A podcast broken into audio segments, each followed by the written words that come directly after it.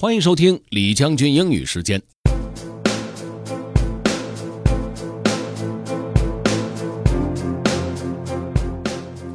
今天和大家分享的内容是关于艺术和商业模式的模仿与复制。很多人都会因为怕被认为是在复制或者是模仿别人的东西而限制自己的一个创造力。但是文章作者的观点是，因为我们都是不完美的镜子，所以我们的模仿和复制会产生新的东西。所以呢，可以不用限制自己去适时的复制和模仿。OK，let's get started. Have fun.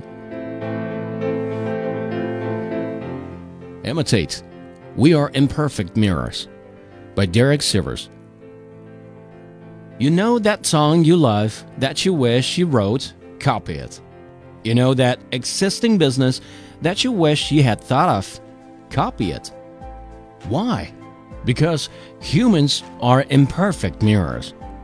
Like a funhouse mirror that distorts what it reflects, even if you try to imitate something, it will turn out much different than the original maybe better. When a musician covers someone else's song, they clearly reveal their own warped perspective, since we know what the original sounds like. Because of this, a cover song is actually a great way to define who you are as an artist. When a musician writes a new song imitating someone else's song, it's usually unrecognizable.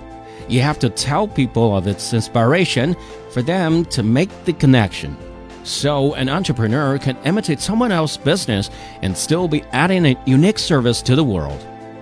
I resisted this lesson as long as I could. It offended my instincts as an artist. I felt that everything I did had to be 100% original. Everything not invented here was out of the question. Back in my CD baby days, my only direct competitor had one awesome advantage old fashioned credit card swiping machines that musicians could use to sell CDs at gigs, even without electricity or a 3G connection. Musicians would tell me how much they loved that service and even told me they wished that we had it too. I said, Yeah, damn, oh well.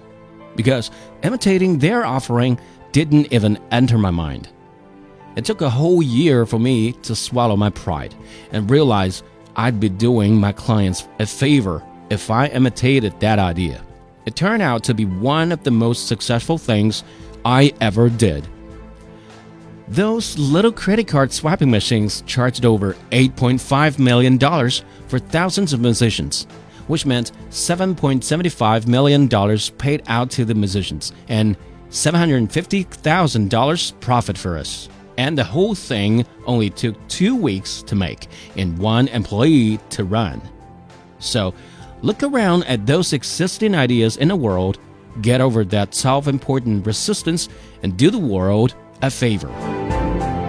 这篇文章里面有一句话我的印象特别深刻，作者说 ：“It took a whole year for me to swallow my pride。”大部分的时候，人如果要有所进步，通常是在和自己做斗争。文章的作者最终能够想通这一点，并且做出大胆的尝试，确实是非常了不起的。在不同的行业和领域当中，复制与模仿所呈现出来的效果也是截然不同的。如果你想回听本期节目，可以关注重庆之声的微信公众号“重庆之声”，点击品牌就可以进入李将军英语时间了。另外呢，也可以在喜马拉雅 FM 上面搜索“李将军”，就可以找着我了。OK，that's all for today. Thanks for listening. This is generally 李将军。下期节目见。